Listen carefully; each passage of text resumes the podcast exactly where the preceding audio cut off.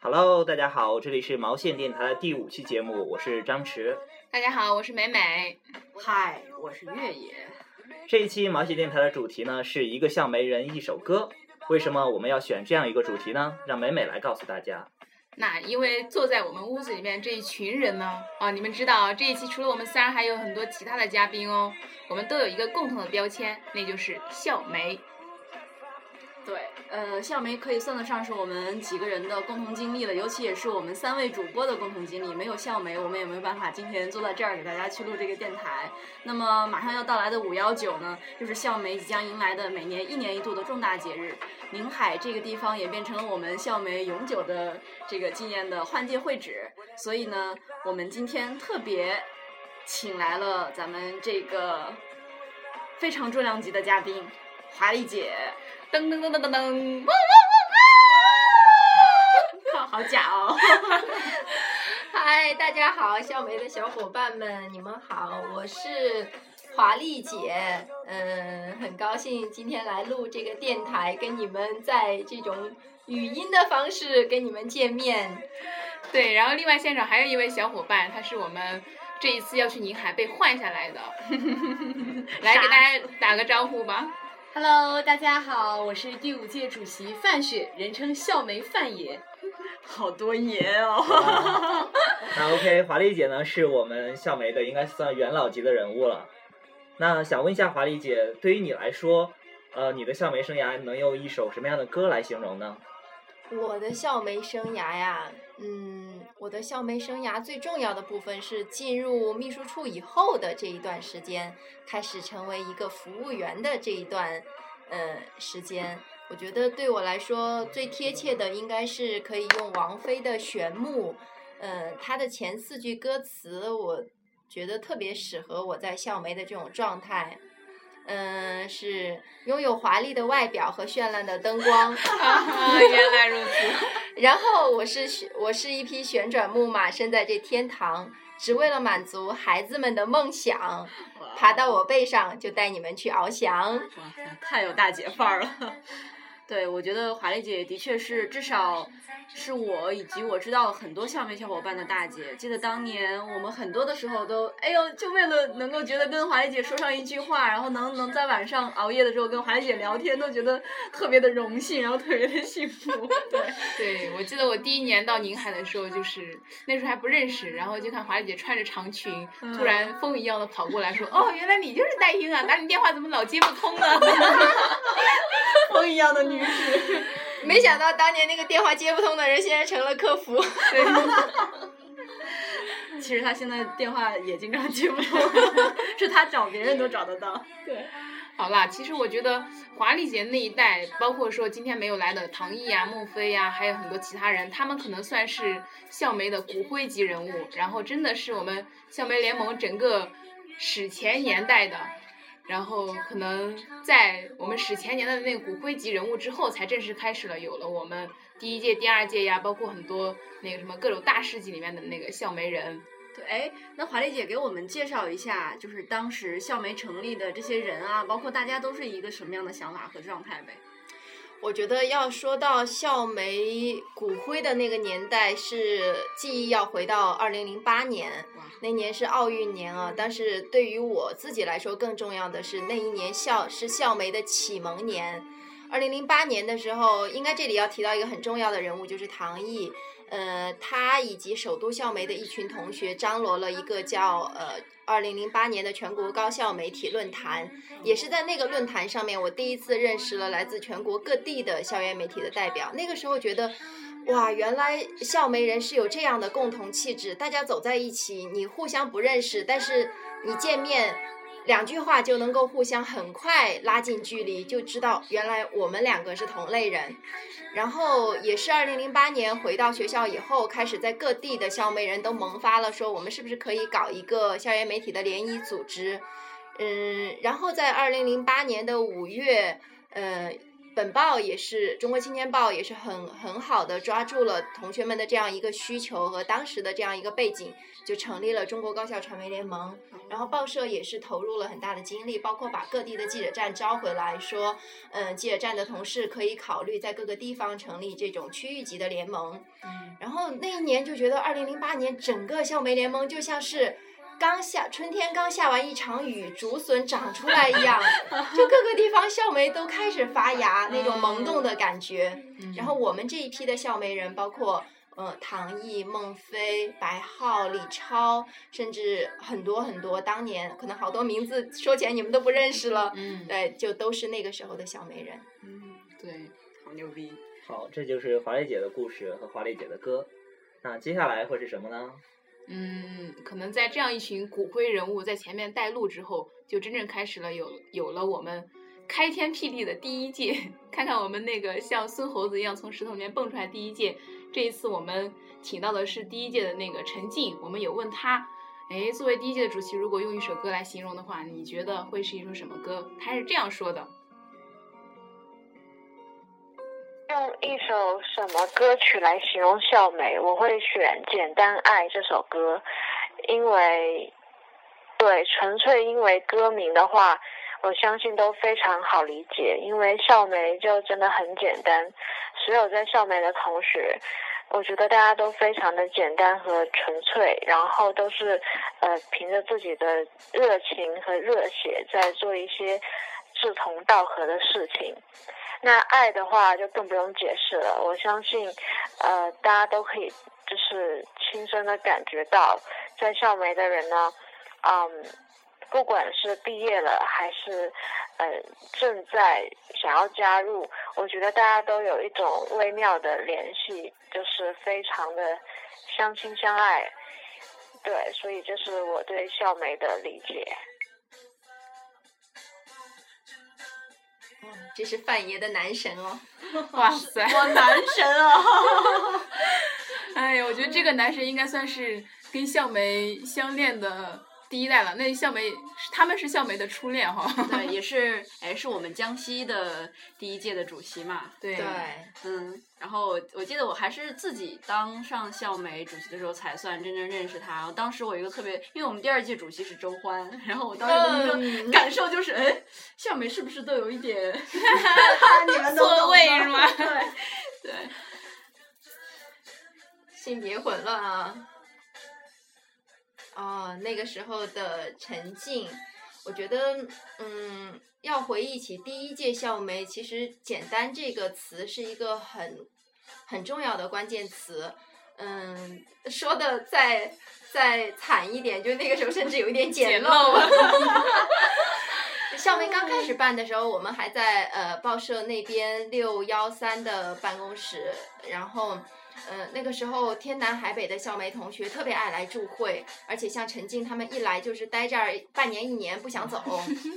然后那个时候我们校媒也没有这么庞大的机构，也没有分这么多部门，大家就是几个人。然后每个人可能你今天可能在写方案，明天你又在接电话，你又在做各种客服的事情，每个人都是身兼无数个角色。然后那个时候的驻会主席像陈静他们，就是对校媒那个时候校媒刚开始办，他们我们每个人都在想校媒应该是什么样的，应该按什么路子去走。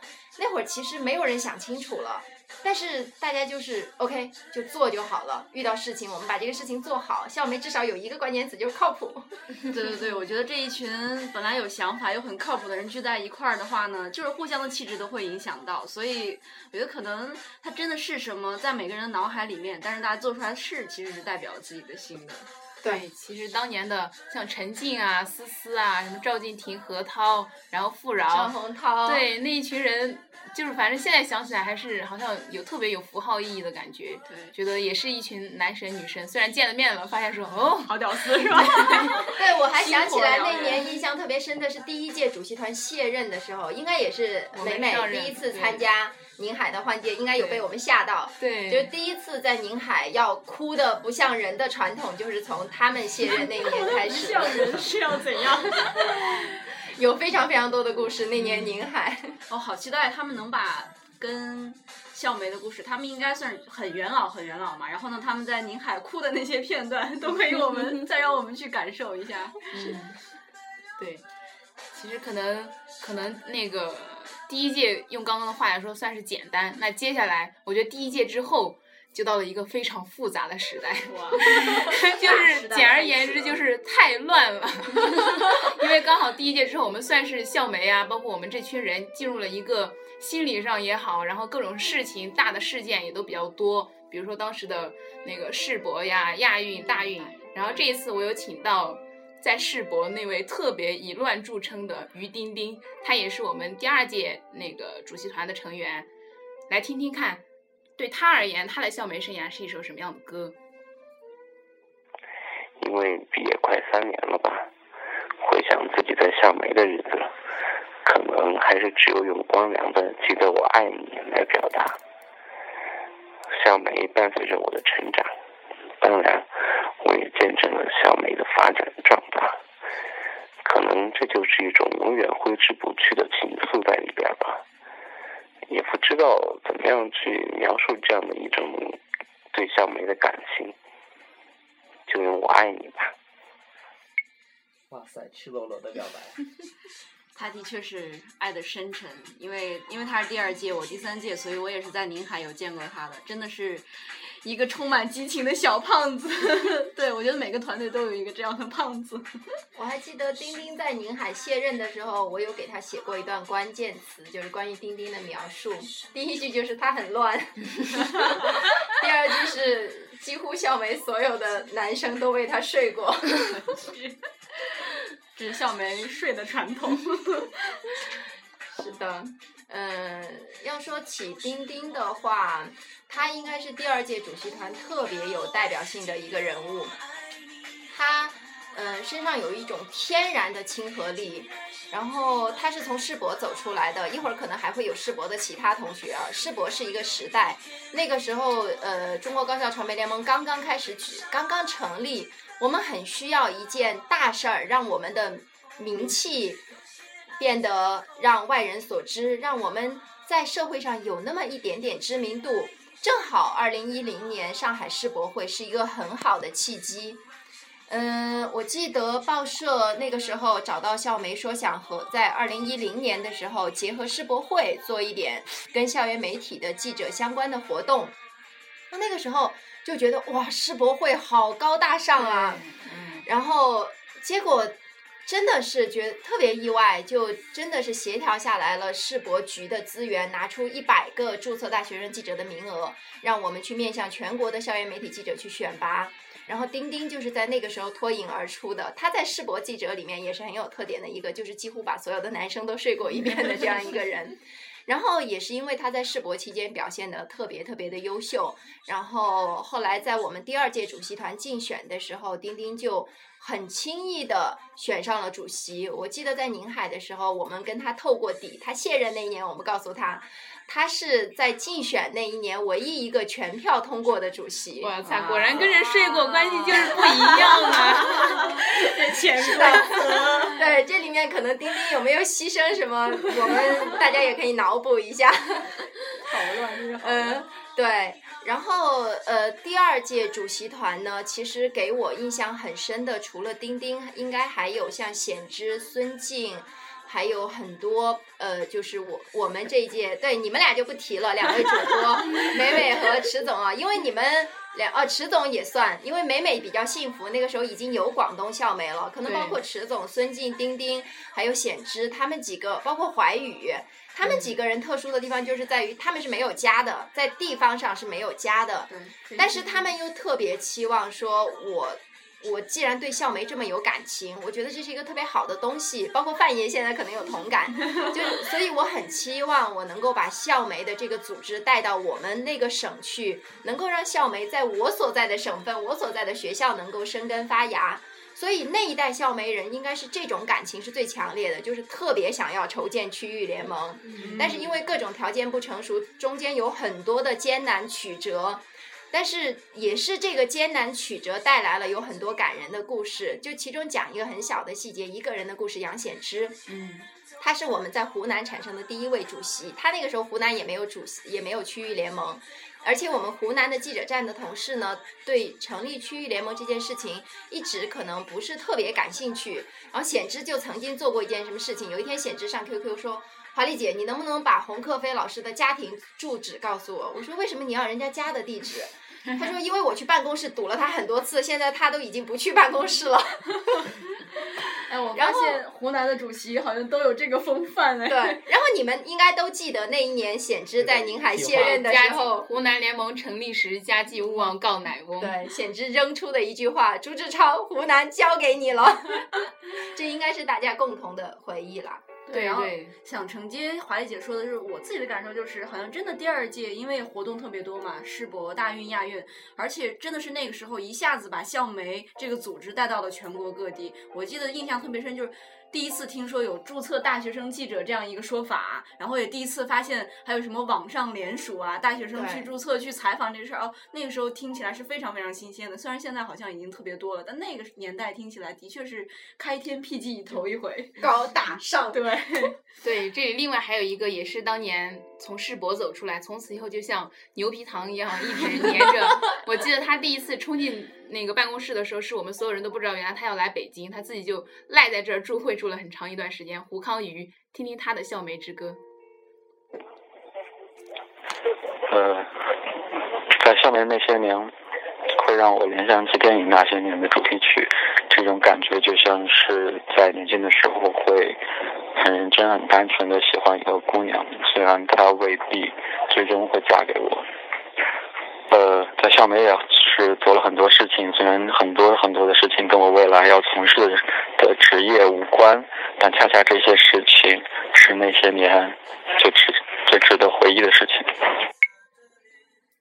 我觉得康一说这段话让我想起一个姑娘，感觉 他的姑娘太多了，我不知道 你想起来是哪一个。我去，你们是在黑他吗？康宇懂的啊，康宇你自己懂的。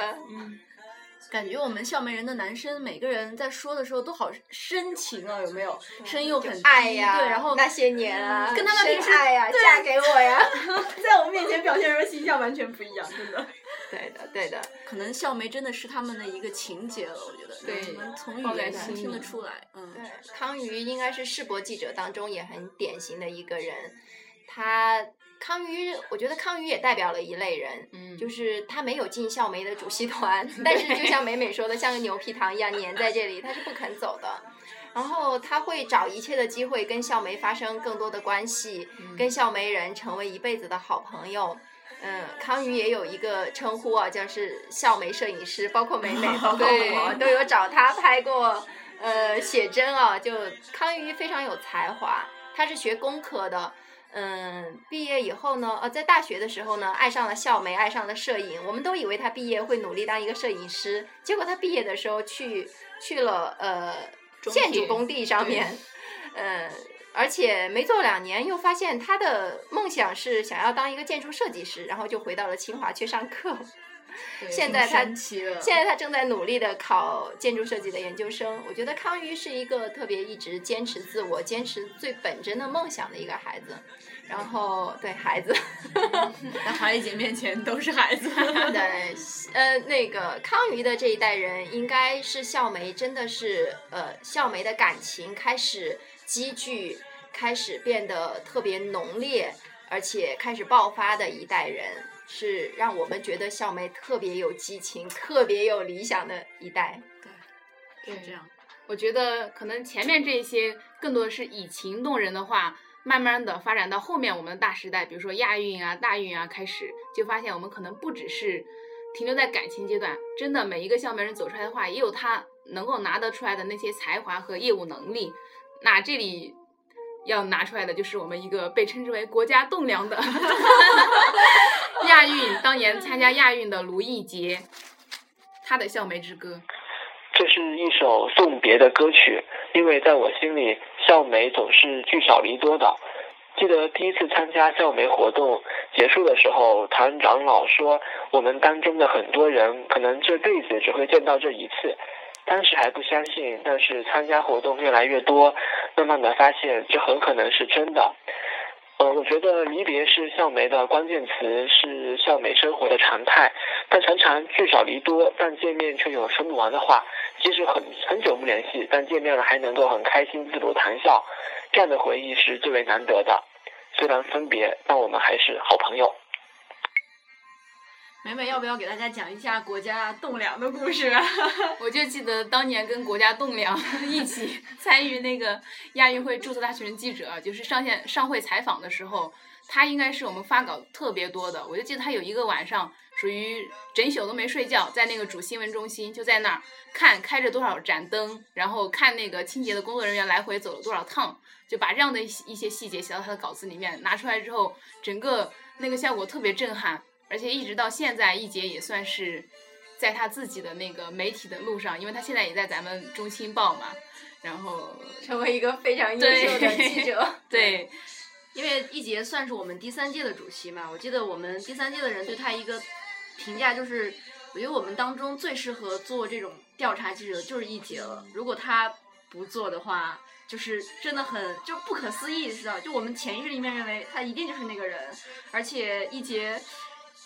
怎么说呢？是一个 挺可爱的小狮子，对他的那个性格，包括他跟人交往的方式是挺不一样的，所以一个可爱的小狮子的形象。对，嗯，美美啊，那个时候易杰在数灯的时候，你是不是在睡觉啊？我不知道在哪。成了国家栋梁，我成了国家屌丝。美美美在数绵羊，睡不着。嗯，前段时间我们校媒的官方的微信推了一篇稿子，是写易杰的，就是校媒人。应该易杰是最典型的，从一个校园记者，最开始甚至不知道新闻是什么，新闻怎么写，甚至连最简单的消息都不会写的这样一个普通的校媒屌丝，成长为现在的国家栋梁，真的是非常优秀的调查记者。他在本报也是经常得到呃业务上的一些肯定。那易杰的成长的路径其实是特别典型、特别励志的。如果说同学们对易杰个人的成长经历感兴趣呢，建议可以把校媒的官方微信曾经推过的易杰那篇稿子翻出来看一看，也许对你们会有所启发。我其实更想跟大家聊的是易杰所处的那个时代，那个大时代。那个时候，包括美美、易杰都是从那一年二零一零年。的广州亚运会涌现出来的最最校媒的这样一群校媒人，嗯，应该说那个时候是校媒的第二届主席团，是校媒开始慢慢摸索着走向成熟，而且也有了一定的知名度。我们开始在校媒的这个平台上去尝试，哎，是不是可以有一些更好的一些玩法，可以让同学们在这个平台上收获更多？那个时候，其实校媒的整个团队，包括校媒的。同学们是有很多的创意迸发出来的一年，嗯，然后，呃，我觉得其实要讲到易杰的话，必须得讲到的就是校媒同学和新闻业务的这种关系。对，嗯，我记得那一年易杰他做呃亚运会记者采访结亚运会结束以后，我们福建的记者站站长过来，因为易杰是福建的学生，福建的记者站站长有一天跟我们吃饭说。卢易杰如果不做记者，那绝对是记者这个行业的新闻行业的损失，就是可以肯定到这样一个高度。而且他当时说了一句更狠的话，说《中国青年报》现在没有比卢易杰更做的更好的调查记者。哇哇塞，这这个肯定是相当。那个时候易杰好像才是一个大三的学生。对他第一哦，他第一年跟我们一起参加亚运会的时候，他才大一呢。嗯，对。对，是一个神一样的人物。同学们如果对天分吧，对，但是易杰可能他真的是对新闻有一种执着在里面。嗯，易杰可爱的地方呢，就在于他是一个特别成熟的记者，但是呢，你跟他相处的时候，你觉得他是个孩子，特别可爱。嗯，他也会有很多这个年代的小孩儿的那些很很好玩的一些想法，然后很不成熟、很幼稚的一些行为。所以这可能是笑媒人的特点，就是靠谱的时候做事儿的时候特别靠谱，做人的时候特别好玩。感觉华丽姐哽住了一个词。对，其实可能提到说，哎，在记者这条路上一直特别笃定的走下去的，在一节之后，咱们校媒涌现的也越来越多。那接下来这一位呢，是从大运走出来的，他带给我们的那个校媒之歌是最初的梦想，听听他为什么那么说，来自军平。呃，这首歌是二零一一年大运会结束，嗯，报道结束之后，嗯，在那个闭幕的晚宴上面，我们大运舞组的人表演的一个集体节目。当时我们应该是有十个人，然后感情已经非常好了。在那个闭幕晚宴上，大概用了半晚上的时间，然后所有人抱着电脑，拿着手机，找到这首歌，然后把它学会，然后每个人分配了一到两句的歌词。然后我现在还能记得起当时的歌词，就是，呃，如果骄傲没有被现实冷冷拍下，又怎会懂得要多努力才能走得到远方？然后还有第二句是，呃，很高兴一路上我们的默契那么长，然后就觉得当时是我们五组所有人的心声吧。然后现在这些词也在提醒我们几个人，嗯，不忘初心。啊，君平啊，说到君平，真的是君平身上应该是我有一个遗憾的，嗯，因为是哪一方面的？啊，你们 黑我吗？是啊，总是要下意识的。说到君平的话，应该要提到二零一一年的宁海。二零一一年是大运年，呃，大运记者二零一一年去深圳采访世界大学生运动会，那一年包括池总也是我们的大运记者，那年池总对还是大运会火炬手，对吧？对对。很牛，呃，就是还得办儿童保险那一年是吗？呃，那是 一零年，对吗？已经成年。对，一会儿再聊池总的故事。聊到军平，军平应该是一个特别，嗯、怎么讲？军平这个人你很难用一个词去形容他，他是一个很专的人，就是很怎么讲？不是专是钻吗？对，很钻的一个人。嗯，就是嗯，他认定一个事情的话，他就会一直去做这件事情，而且嗯，他有一种超乎常人的毅力和坚持，在他所肯定的事情面前。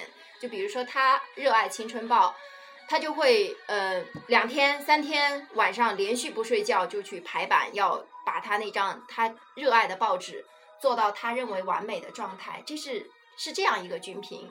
他对笑梅、对大运的感情也有点像他对《青春报》的感情，他一直对笑梅用情至深。但是，呃，因缘巧合，他没有进入校媒我们所理解的核心团队，就是他没有成为全国主义团的成员。但是他也一直还是在为校媒所付出。到二零一一年的时候，他和燕婷一会儿会提到的一个人，他们两个人特别想要去宁海，特别想要跟大家一起在宁海毕一次业。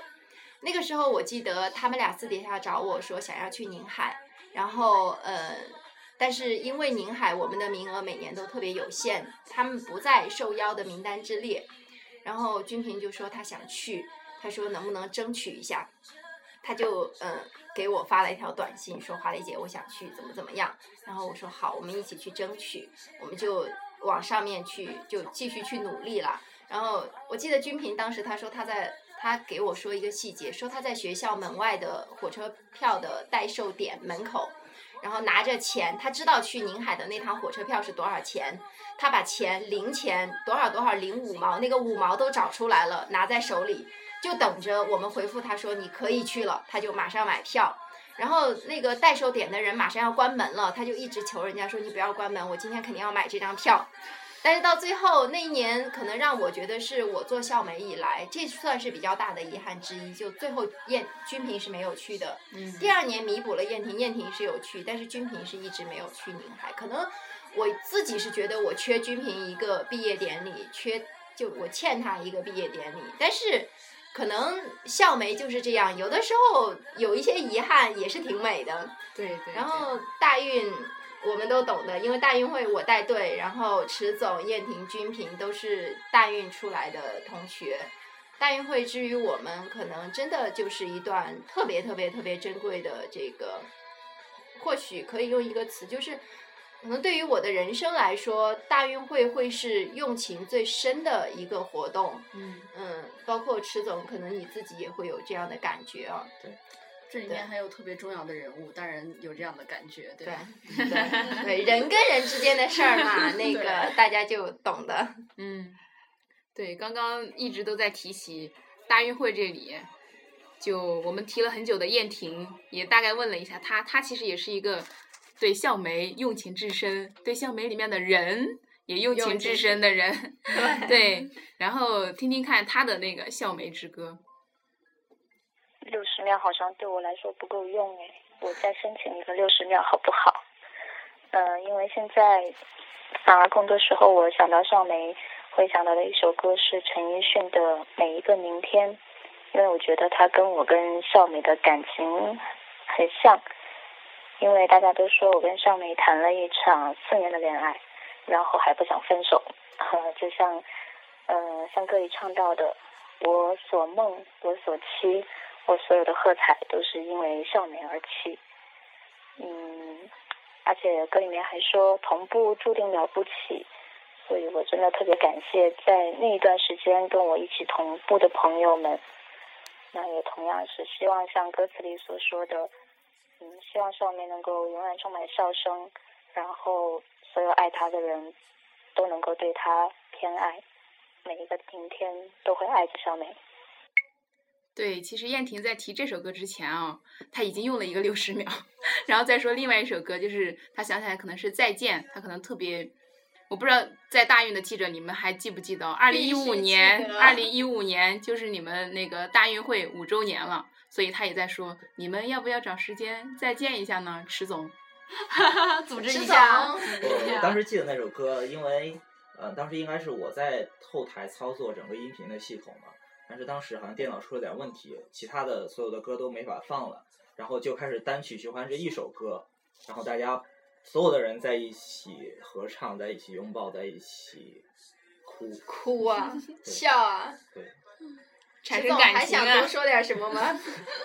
迟总，其实大运会，呃，比起刚才提到的世博和呃亚运，刚才呃华丽姐提到一个字叫情，然后其实我在我我这里更大的感觉是，它更加的年轻，不是说大运会年轻，而是我们大运会的那一群人，嗯，感觉更加年轻，更加草根，更加的有那种呃孩子气，然后大家一起更多的是一起玩，一起交流感情，一起去享受那整个大运会。对，对，对大运会的这个活动是我自己，嗯，从最开始领导交给我去策划，到最后把这一百五十，到最后的，嗯，最后一个环节一百个同学带去深圳，然后在那里有将近一个月的采访。其实，嗯，应该说大运会是整个呃三大赛会当中情感发酵的时间最长的一个活动。然后大运会的这帮同学，就像池总说的，其实我有同感，我就觉得大运会的这帮同学给人的感觉是更年轻，更多的是大家一起玩儿，一起一起去去怎么讲，去交朋友的这种感觉。其实它嗯更回到了校媒的另外一个本质，嗯就是我们要交朋友。我们大家在这里，呃，就是呃一群志同道合的人。我们参加所有校媒的活动，加入校媒这样一个组织，最本真的、最最最最本质的，可能有一个需求，也有一个我们希望能够带给大家的，就是你在这里可以交到很多志同道合的朋友，而且希望这些朋友是真的会陪伴你一辈子。对嗯，可能这是大运会。然后说到燕婷这个个人呢，我记得二零一二年的时候是二零一二年，对我们给燕婷补了一次去宁海的毕业典礼。嗯，我记得燕婷站在舞台上面，我们也因为我们的校媒纪念册，可能很多同学早一点的校媒主席知道，我们曾经给毕业的老主席做纯手工的纪念册，里面有他们在校媒的点点滴滴的回忆。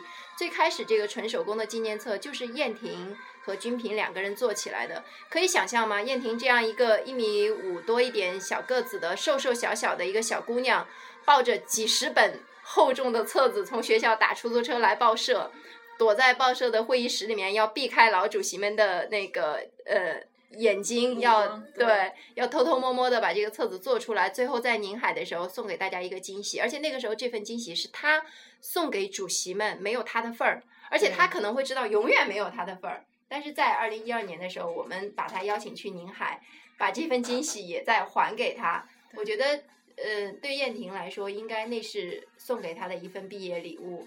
他在宁海哭的，唉，真是不能说了，泣不成声。对，去过去过那一年宁海的人可以回忆一下当时的情况。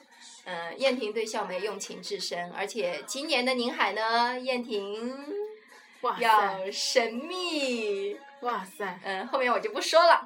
所以各位到即将要到现场的朋友们，可以到现场去找一下这个特别有符号意义的燕婷同学，听他聊一聊当年那些校媒的故事。好，一个大时代就这样轰轰烈烈的结束了。我们也进一段音乐，让我们的大脑，让我们的精力休息一下。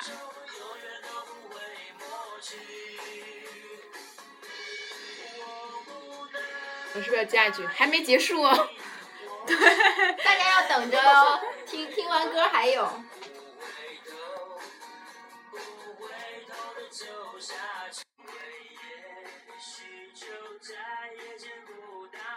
刚才好像出了一点特殊情况。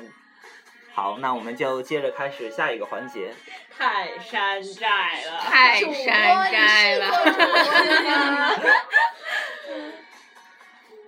好，其实之前那些年代提起来，可能更像，就我感觉像老坛酒一样，就是特别特别纯的那种感觉。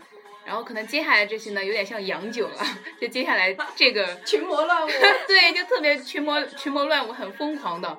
我觉得这个时代可以由我们的月野来开启，因为是从他所在的第三届开始的。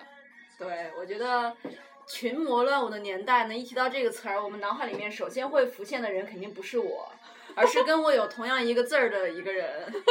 这个人呢，他几乎知道所有校梅这些人的故事，知道所有校梅人的八卦，有所有人的囧照。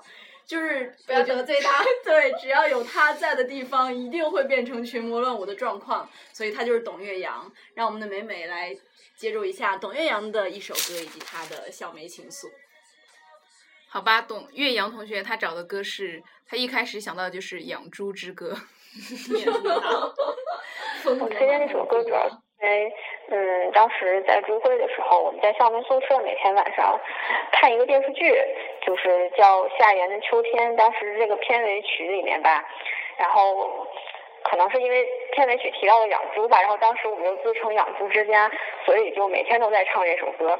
其中歌词里边高潮部分有两句说爱情就是这么的，人生就是这么地。当时我们把这两首歌词改成了笑梅就是这么地，养猪就是这么地。因为当时呃一起租会的江州说他的梦想就是开一个笑梅之家养猪场，然后我们又在当年租会是二零一一几年呀、就是我们是在二零那是二零一二年吧，二零一二年的九月九月份，然后有一天晚上做了一顿大餐，然后说要成立一个养猪之家，笑梅养猪之家。然后决定用这首歌作为《养猪之家》的主题曲。当然很很多年没有听这个歌了，今天把它翻出来，觉得有一种一语成谶的感觉。因为这首歌的歌尾是这样说的：说只要我们去面对、去争取、去努力，一切后会有期。想想现在离开校梅也有两年了，然后也的确是像他说的这个样子。呃，跟校梅的小伙伴虽然不能经常见面，但是只要是一有机会，都会奋不顾身的聚在一起的。所以呃，有一种。后会后会有期的感觉，所以感每次都感觉特别幸福。好吧，岳阳同学，我没有找着你的养猪之歌。对，董岳阳呢是一个，因为我我也住过会，然后呢，我除了住会之外呢，我还跟他有过将近有半年的合作时光。我们住会出来以后呢，他在那个时候还在北京实习，然后我也在北京实习，我们一起租房出来住，感觉他就是一个真是一个小太阳，比明北比那个美美还太阳的太阳，就是那种精力永远用不完，每天永远都在跟别人聊天的一个人。然后呢，要说到这个事儿，我又想到，其实很多校梅人的感情都发都会有一段共同的住会经历的时光，就这一段时光会非常的让人互相之间了解呀、生活当中互相照顾啊，产生一些有可能产生的感情啊，甚至是真的会印刻在自己的记忆当中的一些事情。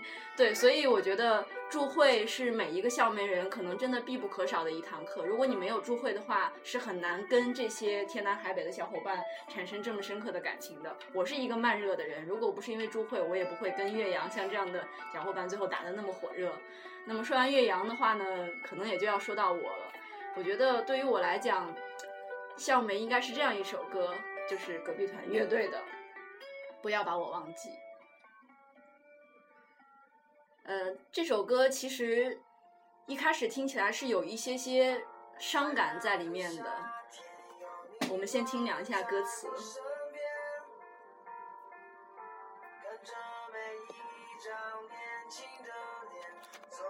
三环路的旁边，当时的我们，想是如此的简单。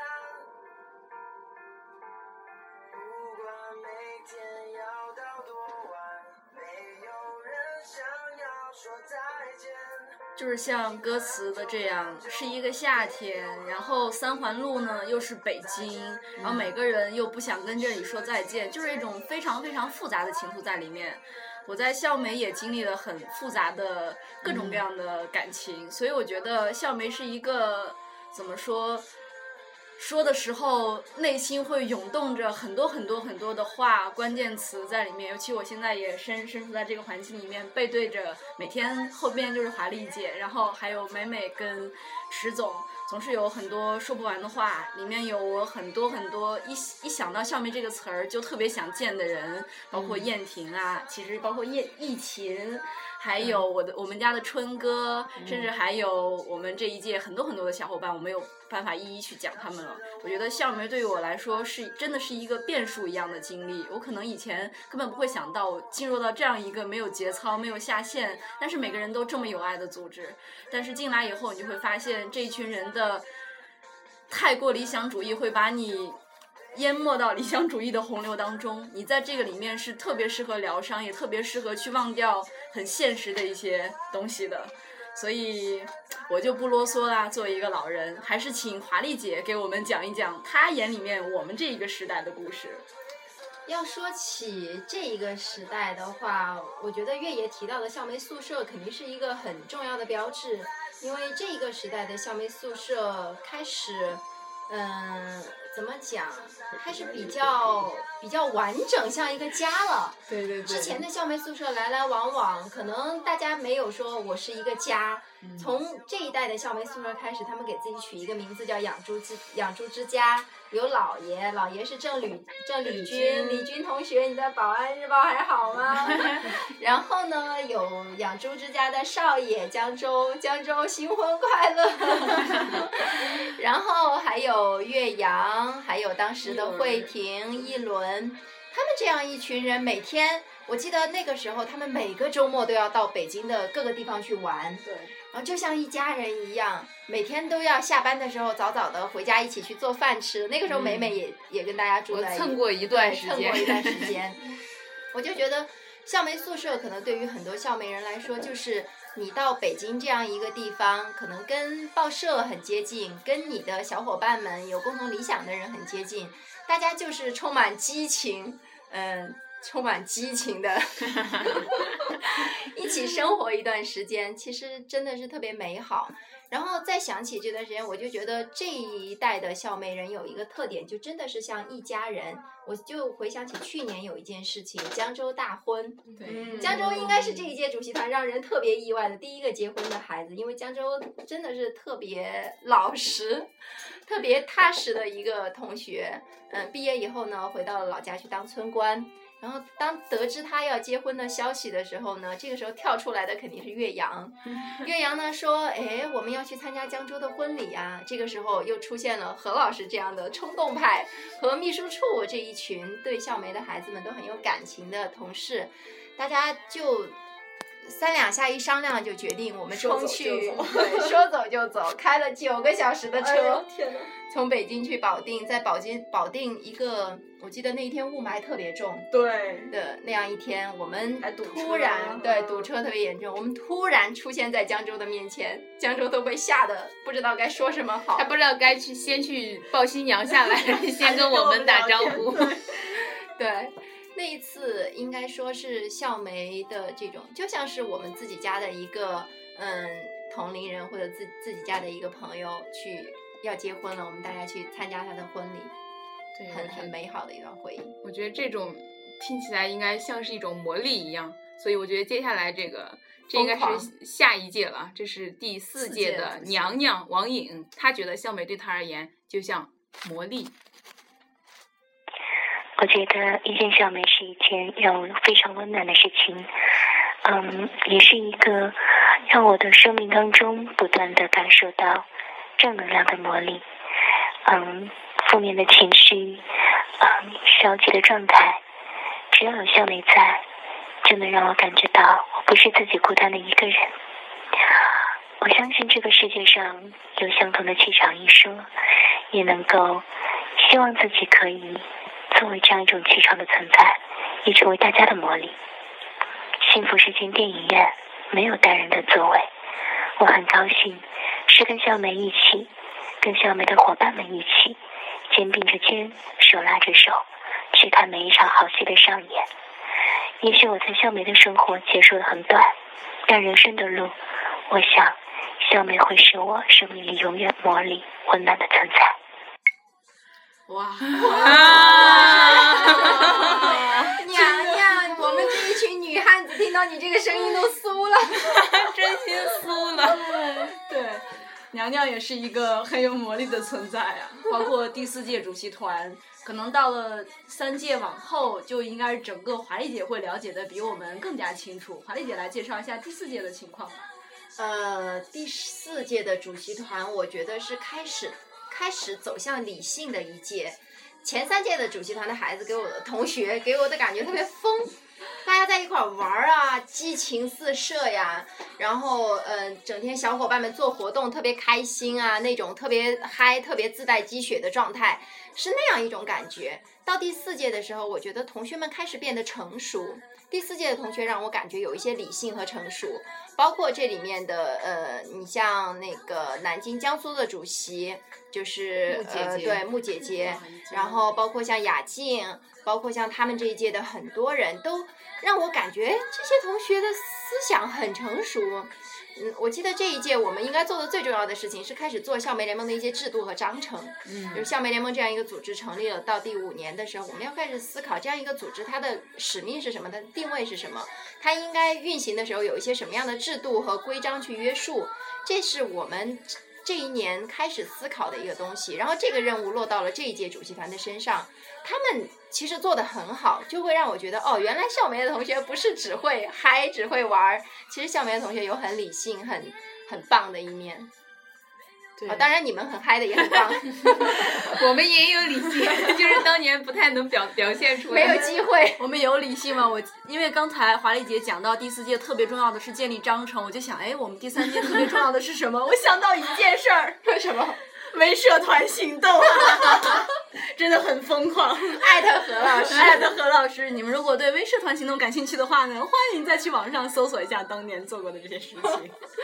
对，可能嗯，第四段第四届之后就来到第五届了。第五届的话，我们可以，我觉得接下来这个这个同学引入的这首歌也是蛮理性的，而且我觉得他算是从另另一个视角来回顾他的校媒生涯，就是即将被换下来的四川校媒的霍一斌。啊，嗯，可能很多校门的同学在回忆校门的时候都是很美好的回忆，这是肯定的。嗯，但是我们，呃，我作为从校门走出来做了四年的人，然后，嗯，我知道这里面其实有很多的失落、委屈和难过的时候，嗯，有很多种情况，就是亲朋好友可能会，嗯，不能理解自己为什么要投入那么大的精力放在一个。其实不太会不一定会影响到未来的一个事事情上。然后甚至有的是校媒内部的同学，他们不能理解你在做的事情，他们觉得你在做的事情并没有对他们产生什么实质性的影响，或者有什么利益，嗯。就是那里面有一句歌词，我觉得特别感人，我记得不是特别清楚，大概是告诉世界什么是光明和磊落吧。嗯，我们一直在做的事情是，是能让我们呃无怨无悔的，我们已经尽了最大的努力在做。嗯，所以就这就是我们吧，是嗯是笑梅独特的一种性格。说的真是特别好，把我们的氛围呢也一下子由刚才那种群魔乱舞的状态，真的拉回到了一个去理性思考，笑梅人这么热情，这么疯狂，到底是为了什么的一个思路上面来。半野，对，其实半野今天全程坐在这听了很多故事，我觉得接下来可以来讲讲你的。对你而言，如果提起你的校媒生涯的话，你会想起一首什么样的歌呢？嗯，我想到的一首歌是《夜空中最亮的星》。哦。嗯，怎么说呢？我觉得，正如这首歌所唱的那样，每当我迷失在黑夜里，夜空中最亮的星指引我靠近你。我觉得校梅对于我而言，就是像夜空中最亮的星这样一样的存在。我接着刚才一冰说的，可能对于每个校媒人来说，在工作中有很多欢乐，有很多笑声，但是可能你也蒙受着一些委屈。但是回过头来，你想一想，你还依然的站在这里，依然的在，依然的在校媒和大家一起。我觉得它就是一颗星星，无论什么时候我们抬头仰望的时候，它都照亮着我们，告诉我们我们的追求，我们不变的理想。我想，这在我眼中就是校美吧。呃，我是第五届校美主席团的成员，也在马上几天后就要卸任了。然后我怎么说呢？我记得我前一阵子我们校园媒体换届的时候，我就一直不哭不哭，我就跟大家说我要憋到五二零，因为我知道五二零一定会哭的。呃，我憋了很久的眼泪，就是希望能够在五二零那一天一起爆发出来。伟大的。对对。所以，听众朋友们，你们一定要满足范爷这一个小小的愿望。他要是不哭的话呢，你们就打他。其实对我来说，哭是一件很难的事情，我很少哭的。嗯，怎么说呢？我觉得可能就是致敬这段青春，致敬这段时光吧。最后还想说的就是，对于每一个笑媒人。无论你们在哪里，无论你们在做什么，记得抬头看夜空中最亮的那颗星，他就是笑梅，他会一直指引着你，这是我们共同的家。我觉得范爷说的特别好啊，小雪，就是第五届的主席团，也就是去年刚刚一直陪伴我们走了一年的这届主席团，给我有两个比较深的印象，一个是呃九零后的孩子们开始寻找自我。自我这个词开始突出，对，其实前四届主席团“自我”这个词是不突出的，集体这种感觉更突出，对，更多的就是在集体当中嗨。但这届的主席，你会觉得同学们会呃，当然，嗯，你们笑什么？是跟迟总有关吗？像迟总这个伪九零后，嗯，对，我们泯灭了自我。是的，迟总是八零后，是吧？嗯，我觉得他们，嗯。这届的同学们会很多时候会思考我我的想法是什么，我要做什么，我能给这个组织带来什么，我在这个这个组织当中是什么样的角色定位，所以会出现接下来引出来另外一个问题，就是同学们会出现一些迷茫，会有一些犹疑，或者说甚至会有一些质疑在这个地方，但是。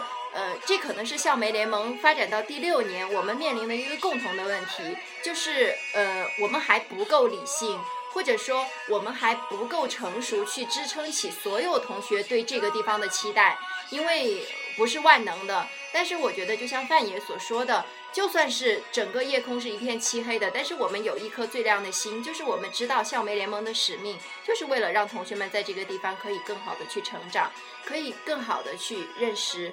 值得大家一生去作为好朋友的这样一群人，我觉得这起码是我们最起码可以做的值得的事情。可能更多的很多理性的东西，嗯，我们还需要慢慢去摸索，但是慢慢来，不着急。对，哎，我好像忘了耶，刚刚一提到九零后，我们忘了问石总，对你而言，你的笑梅之歌是什么呀？呃，对，刚才华丽姐提到说到第五届终于能代表九零后了，而我作为一个第二届的主席，其实一直第二届的九零后，其实一直是一个九零后了。其实对我来说，如果说一首歌的话，我特别想引用那个蔡健雅的《纪念》里面最后的那那段歌词，叫“那一瞬间，你终于发现，心中的爱与思念，都只是属于自己曾经拥有过、曾经拥有过的纪念。”聊有深意呀、莫负相逢人海间。是的，对，其实真的，其实到现在，哦，我也不不会说我是一个做媒体的人吧，但是笑梅呢那段生活真的是一个我曾经拥有过的非常非常珍贵的东西，藏在我的心间。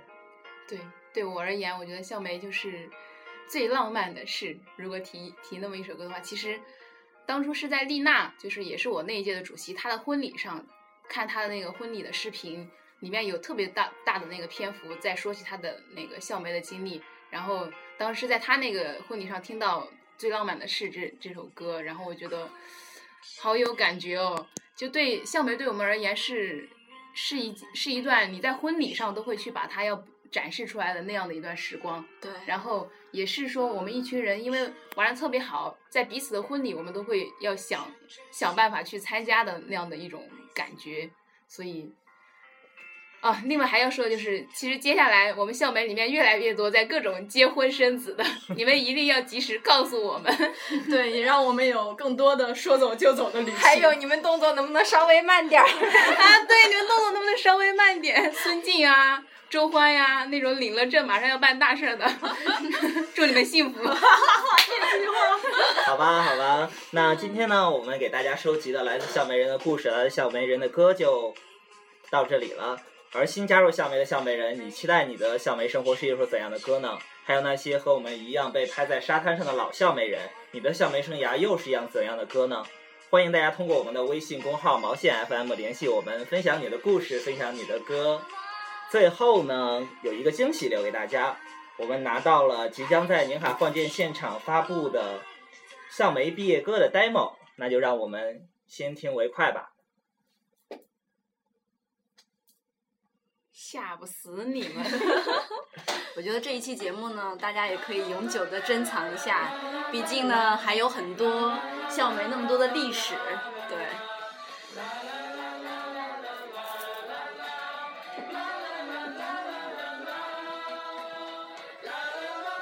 哎，好温暖哦，这期节目。又勾起了你许多的回忆，是吧？热泪盈眶的感觉。数。他那一个一个孩子。哎，所以啊，我要提醒各位听众，这个是富饶第一届主席。康 康宇。宇唱的好烂，这个是我，石总，呃雪清耿，耿学清，瑞瑞斌，斌，听这是谁？哎呦，师。陈静陈。静，好了，我了，大家不要听，我要把这段刷掉。这里是望春最美的花，有我们用心的涂鸦。凤凰花燃尽在这初夏，不告别你我和他。明天又唱尽情的出发，今天就不会害怕。回首了青春的热血童话，我们都已经长大。好了，那就让我们在今天的歌声中结束我们今天的节目吧。大家还有什么想说的，抓紧哦。我要说大家的就是宁海见。你们如果想要像我们这样被华丽姐记得，记得要去抱华丽姐的大腿哦。对，狗腿帮依然存在，下一个帮主是你吗？不要了，不要了，拜拜拜拜。拜拜，大家宁海见。宁海见，我在宁海等你们哦，我是华丽姐。